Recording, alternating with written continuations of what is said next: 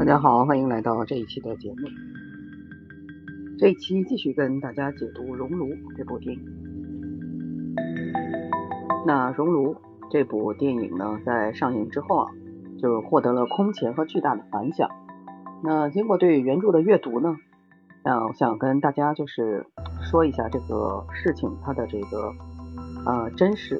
就是故事背后的这个真实故事。小说里面提到的这个乌金。实际上指的呢是韩国的这个光州地区，那它距离呃这个韩国的这个首都首尔，那其实距离非常，就距离并不是很远。那根据真实案件的调查，呃实际上在这个学校里面是有十几个老师，然后对三十多个孩子进行了十将将近十二年的这个侵害。那这些孩子呢，从七岁到二十岁不等。那实际上我们看到啊，这是一个时间周期，呃，跨度以及参与人数非常众多的一个，呃，非常严重的一个案件。但是这么长时间啊，一直没有得到人们的这个关注。就是在真实的这个案件之中，实际上这所学校叫做光州仁和学校。那从校长到老师呢，一共是十多个人。他们从两千年开始就对学生进行这个。性暴力和虐待，那在这其中呢，是有一名律师，他呢是得知了这个光州的这个案件，那于是呢，他数次的这个就是上诉，但是呢，最终判决的结果就像我们在电影中看到的一样，其实这个量刑并不是很重，并且呢还是缓刑执行。那在本质上来说啊，其实就相当于没有得到这个公平公正的待遇。那在七年的之间呢，这个韩国的律师他就无数次的上诉，但都没有结果。那最终在抗诉的时候被这个高压水枪击倒，啊，那最终就是不幸离开了人世。那期间呢，有一个为了孩子就是抗争的这个医生，他呢也因为这个律师的去世啊，就感到绝望，那因此而自杀了。那这就是当时光州仁和市这个学校。啊，这个真实的这个案件，其实远比电影里面啊演到的可能更加的残酷。那二零零八年的时候啊，韩国女作家孔永之就是在新闻里面看到了这个故事，那她非常的震撼。那同时呢，也有一种责任感啊，就是从她心底油然而生。于是她就主动来到了这个地区。那经过她这个详细的这个调查走访。那以及和这些孩子们就是亲，就是说跟这些孩子们进行了这个长时间的相处，以及这个深入的采访。那之后呢，他写下了这个小说《熔炉》，并且在这个网络上发表，当时的点击率超过了一千六百万人次。那二零零九年呢，小说出版了这个单行本，呃，也是受到了大家的这个呃热烈的这个追捧。那当时孔柳呢，他正在服兵役，他也看到了这本小说，为此他大受震撼。二零一零年八月份的时候，他退伍之后，他就提出了将小说翻拍成电影的计划。电影由著名的导演黄东赫执导，那孔友呢主演，并在二零一一年九月份上映。也就是说呢，这件事情其实是由孔友来这个。倡导的，那我们知道电影上映之后啊，比小说就是引起了更加巨大的反响。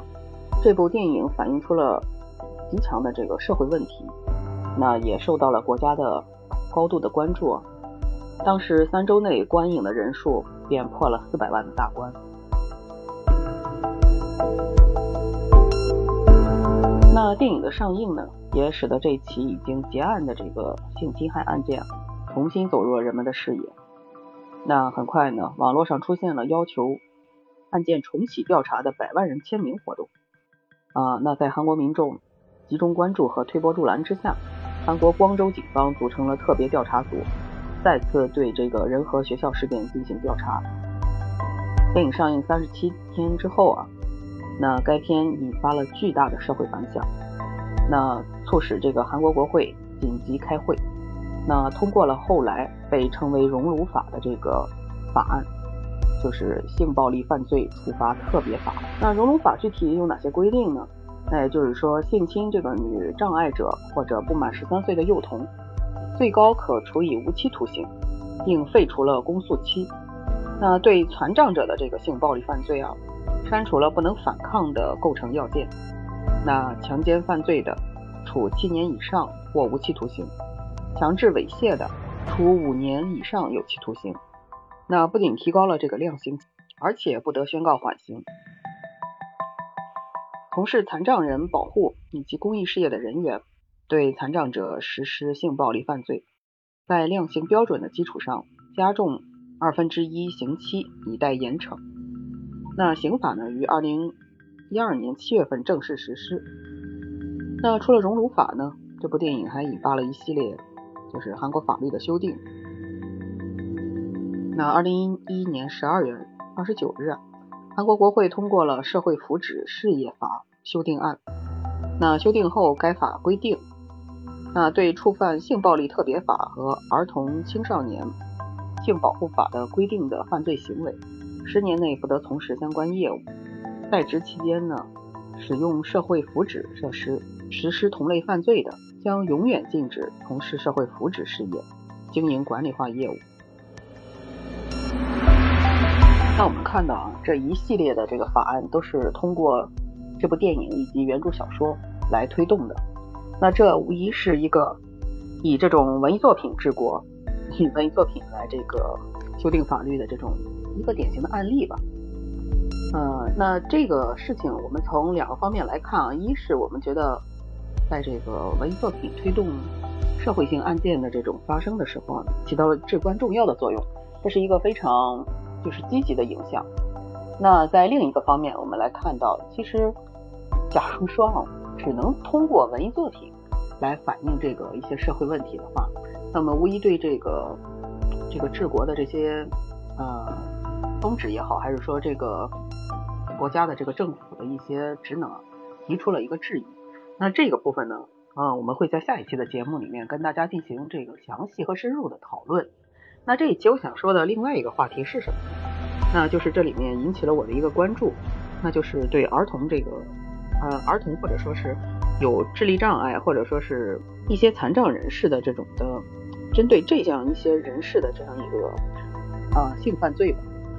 那当年这个熔炉法推呃熔炉法颁布实施之后啊，大家会觉得这是一种社会的进步，那会觉得哎我们。通过这个事情啊，就是揭露了一些黑暗的事事情，啊，那从而呢推动了这个社会的进步，对我们的这个弱势群体啊有一种帮助。但是非常非常讽刺的是，在前几年的时候，我们看到了另外一个案件，是什么案件呢？就是 N 号房事件。那大家可能会有印象，那什么是 N 号房呢？N 号房就是在网上的一个呃特殊的这种房间，那它是一种加密的，然后需要呃层层的这种筛选和会员机制才能进入的一个网站。那这个网站啊，通过就是一系列的操作进入之后，那首先闯入人们视野的是什么？是很多儿童的这种裸体的这个呃照片也好，还是视频也好。那这些孩子呢，就是这个歌坛房和衍生房的成员们口中的这种奴隶。那这些孩子呢，看上去大部分是初中生和小学生。那视频之中呢，孩子们啊，就是进行了一些这种啊生理上的一些呃非常怎么说，就是非常成人化的一些呃动作吧和一些表现。那一些孩子呢，还赤裸着身体在公共洗手间或者是野外活动。那期间呢，还不断的衍生出，比如说有什么萝莉队长换态的用户正在招募第二个 N 号房的开发者，啊，以及这样的公告，并且组员的福利呢是，呃，有各个地方的，呃，幼儿啊、幼儿园生啊、小学生、高中生、大大学生。那只要想看呢，所有的资料都免费。那后来据警方调查，N 号房的案件被害的女性多达七十四人，其中呢十六个人是未成年人，最小的才十一岁，在《熔炉》这部电影上映了十年之后啊，我们看到，其实针对于这个儿童和这种，尤其是针对儿童的这种性犯罪，一直不断的在上演着，并不是说我们颁布了一部熔炉法，那这个社会就真的是天下太平。二零一七年，联合国儿童基金会在一份报告中也写道，全球至少有一千五百万名年龄在十五至十九岁期间的少女。曾被迫发生性行为，那这些儿童性暴力问题其实是一个非常严重的问题，所以其实一部我感觉一部熔炉法并不能阻止呃性暴就是针对未成年人的这种性暴力的发生，所以时隔十年之后啊，我们重新来阅读熔炉。我们重新将原著和电影拿出来看，啊，以及就是说呼吁大家来关注这个针对儿童的性暴力问题，是非常非常有必要的。好的，那今天的节目就到这里，拜拜，各位。